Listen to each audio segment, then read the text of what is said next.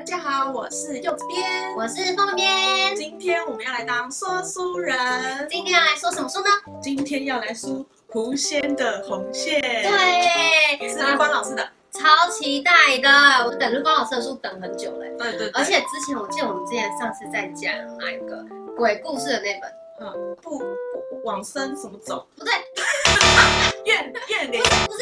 啊！我记得那时候是在欢迎入住恐怖屋，在讲这本书的时候，哦、那时候又我就直接在影片讲说，绿光老师希望可以赶快出一本就是毕业楼，然后是跟灵异有关的毕业楼故事。哦、对，然后老师就先出了这本奇幻罗曼史，还是罗曼史先。对对对，那相信大家也期待了很久了。嗯、就不管怎样，我记得今年漫博会的时候啊，然后有遇到一个读者，然后读者就来跟我说。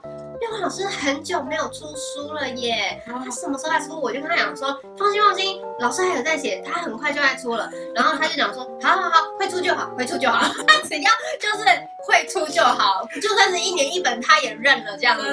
读者都很怕断粮。对，大家辛苦啦，老师出新的了，交作业喽。对，那这一次呢，就是狐仙的红线啊，就是你可以知道它是一个奇幻爱情故事。嗯，对。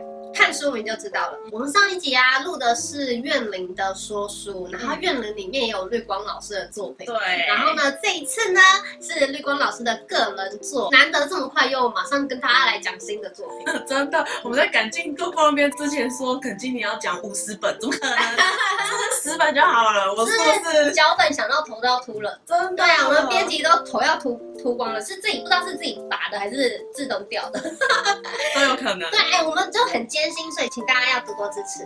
嗯，你看这个封面是不是超美的？对啊，哇，美到我都想要跟狐仙大人抢老婆了，真的很美。对呀，大家做一样的表情。你你不要。啊 讲到狐仙呢，其实今年有很多就是呃陆剧里面啊都有那种男狐狸精啊。啊，对对对。但是我最喜欢的还是李东旭演的。没错，狐狸九尾狐啊，李东旭真的好帅哦。坏坏的脸。对，然后我我跟你说。编辑们啊，就是在看这本这个故事的时候啊，就是直接带入李东旭的脸，就好了。没错，看得很幸福，看得开心。对对对，反正呢，这里面的男主角就是那么帅，这么俊美。那我们现在呢，就是要开始进入正题啦。对，狐仙红线它是一个横跨千年的爱情故事。嗯，这两个主角啊，他们。刚开始相遇的时候啊，狐仙是刚刚才修炼成狐仙，哦，对，然后呢，所以他就修炼成狐仙以后，他就想说到人间拿去就是看一下人间繁华，这样子去游玩一下。然后女主角啊，她的身份是天女，她也是想说啊下去玩一下。你知道天女就是都可能就是仙子都很调皮嘛，然后就到人界去就是游玩一下。对，然后呢，他们本来只是想要。在人间晃一晃，结果呢，两个人呢就在了山里面相遇了。嗯、相遇以后呢，就谈恋爱啦。可是上天不允许，哦、对，对就是硬要把他们拆散。觉得天地很坏，干、啊、嘛这样啊？每个故事的天地都不是很仁慈哎。对，为什么这样呢？他就是把他们两个拆散了，狐仙就被抹掉了际遇，成为了月老。然后呢，女主角天女啊，她就成了梦。就是天帝就是要故意把他们两个分很开，嗯，对。然后呢，女主角变成孟婆的时候啊，她就很伤心，所以她其实每一碗孟婆汤啊，都是她伤心的眼泪。哦，哎，有这么一个说法。对对对对。那这里的故事就是因为她很非常想念男主角，因为他没有被抹去记忆哦。哎，天地真的很坏，他为什么坏成这样啊？还用那种最惨无人道的方式去惩罚他们耶？对啊，而且我觉得他就是上帝视角，我就是要玩你们。我就是玩你们，一个记得，一个不记得，看你们怎么在一起。哎、欸，你好色啊！你是后母吧？你可以去当白雪公主后母。原来狐仙跟红线的关联，就是因为他之后变成月老了。对，月光老师他呃，故事里面的月老啊，是用自己的感情还有心血去做成红线，帮人家牵的。哎、欸，你看这里又可以看出天地的坏心了。对，还要。逼月老用自己的血，对感情哎、欸！我现在怀疑天帝是不是喜欢这个天女？我想象中天女应该是他的女儿，那不是乱伦。天啊，这个歪楼，歪楼，不要乱想象，越想越可怕。不然不然他狠了吧？不要不要再歪楼了。我们现在回到哈，讲完狐仙啊，然后现在讲那个女主角天女变成孟婆嘛。那孟婆因为她没有失去记忆，所以她每天都非常的想念狐仙。那她就想说，她为了想要再遇到狐仙，所以他就是呃去求天地，然后被打入轮回，因为他认为他如果就是入了轮回以后，他还有机会可以再跟狐仙相遇，然后还有机会谈恋爱，即便他会受苦，他也愿意。嗯，而且这个是几率渺茫哦，他只是求了一个几率哦。哦，对，他不一定会遇到哦，而且他投胎成人的时候，他也会失忆。对，就给两个失忆的人，两个失忆的人，天啊，再相遇好困难。而且他们现在的身份变成他投胎，他是凡人，然后呢，男主还是月老。对，这样子。一定都被拆散的啊！对，所以他们落入凡间之后，我跟你说，女主角落入凡间之后，她变成人类了嘛？嗯。然后男主角是呃月老。嗯。对，那女主角她落入凡间之后，她刚我刚不是有讲，她会一直受苦，而且就是为什么天帝真的很坏，又要讲，他给女主角还是继续惩罚她，他给她惩罚就是她每一段感情都会是孽缘，然后呢都不得善终。他正缘，他正缘在天上。他没有正，对，他正缘在天上，他正缘是月老。对，对，然后呢？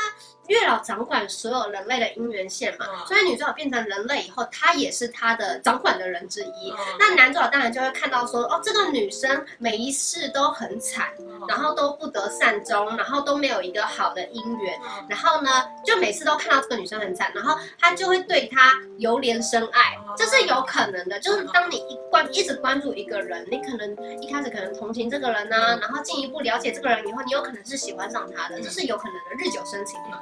对，那尤其是他们两个是姻缘天注定，对，不对？对，所以男主角一定就是一直看着这个女生受苦，然后就对她就是本来是同情变成了爱情，嗯，然后他就想说好，他希望可以跟这个女生就是在一起，他就是用自己的心头血帮自己还有这个女生女主角系了一条红线，哦，对，然后就是。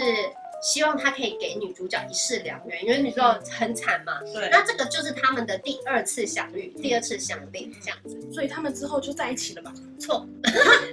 我刚刚不是讲说这是一个跨越千年的恋爱吗？哦。你觉得第二次相遇有千年了吗？还没，还没。对，而且呢，他们又被拆散了。哦。这一次呢，我刚刚讲说女主角都不得善终嘛，所以呢，天地的能力 power 还是很强的。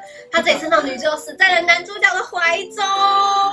这么惨。他真。的很坏，他其实是恶魔吧？是魔鬼吧？他啊，有这种天地，不是慈悲为怀吗？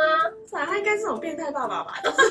就是那种有钱人的爸爸，不是有些现在韩剧也很多有钱人爸爸，财阀。对对对对对，然后我不准你做这件事情，你就不能做；我不准你跟狐仙谈恋爱，这样子会 是毁掉我们家族的名誉，所以不能在一起。而且这一段很虐，你知道为什么吗？因为。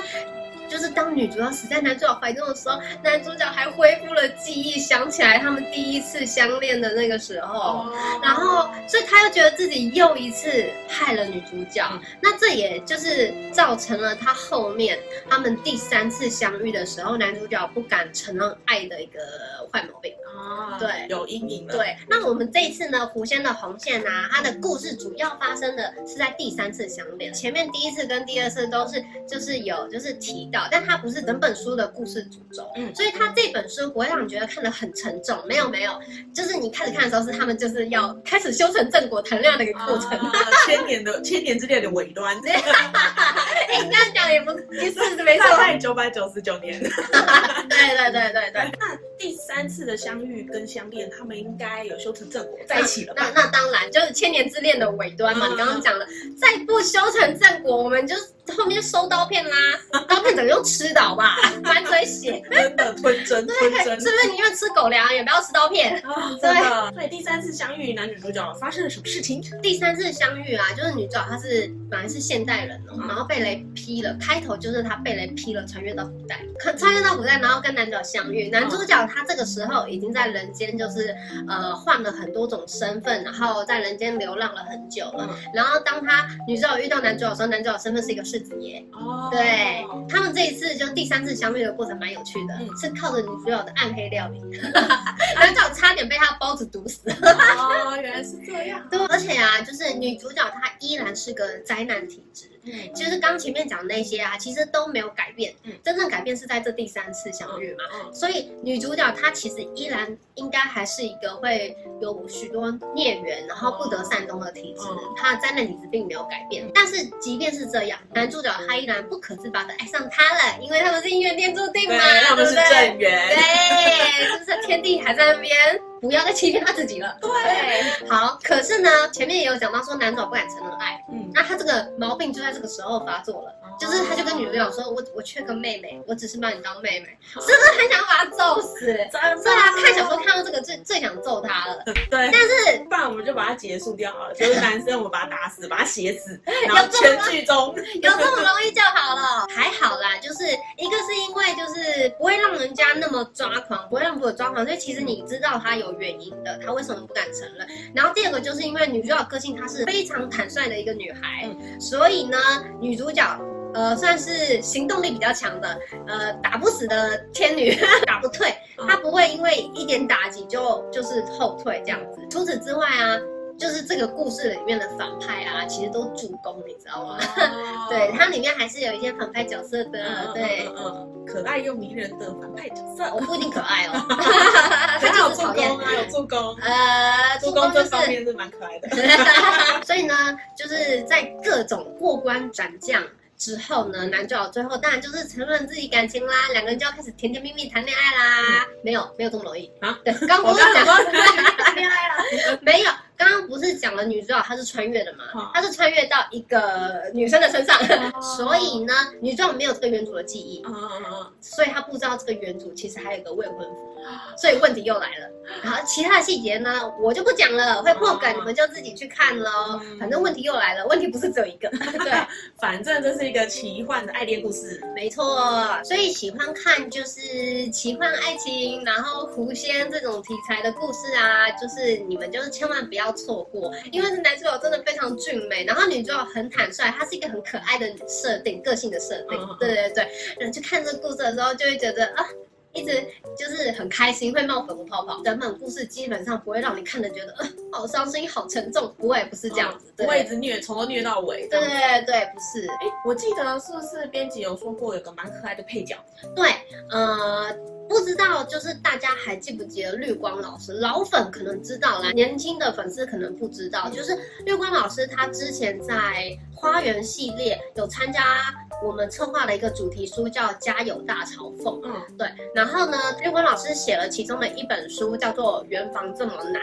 然后这本书里面呢，有一个少年月老。哦。对，就是也是我们这一本狐仙的红线里面的就是重要的。配角之一，他重要到什么程度，你知道吗？就是男主角狐仙呐、啊，就是重生复活，也是因为靠他帮忙。这个少年月老啊，嗯、就是他在圆房这么难里面帮助主角重生，嗯、然后呢，他在狐仙的红线里面帮助两个主角谈恋爱。对，而且他该不会用他的心头血？没有，再帮的魁子。没有没有，心头血是是我们男主角的。对，所以大家一定要看到最后，而且最后啊，你会里面会有个惊人的秘密，嗯、这个少年月老啊，跟我们的狐仙还有天女有着密不可分的关系。哇，对，这样就是让人家更期待了。对，非常非常好看，感觉很棒，有一个年轻的月老。对，我觉得哎，就想看他的故事哎，是不是要开始敲碗了？绿 光老师，好好等，就是大家看完这本书以后再说。那呃，绿光老师《狐仙的红线》这本书呢，已经上市了。如果呢你对这本书有兴趣啊，我们的影片下面资讯栏连接就是都有这本书的介绍。你可以去看，对，那全台各大书店、实体书店、网络书店都可以买得到，因为购物市集也可以买得到，欢迎大家可以支持一下作者。今天的说书人就到这边结束喽，我是右边，我是凤编，我们下次再见喽，对，记得说你们想要听什么书哟，多多支持我们的作者哦，谢谢大家。喜欢我们的影片，请订阅加分享，嗯，对，拜托帮我们按个赞，对，谢谢，拜拜。周末闲聊有 podcast 可以听喽，只要在各平台上面搜寻“社畜编辑的闲聊”，就可以听见凤编跟柚子编的节目。我们的节目有在 Apple Podcast、Spotify、Google Podcast、s o u n On，还有 KKBOX 上面都有更新。更新的时间是每周一跟每周四。从今以后，无论是走在路上或者是在车子上面，通勤时间大家都可以听见柚子编跟凤编的胡说八道闲聊。希望大家可以多多支持哦。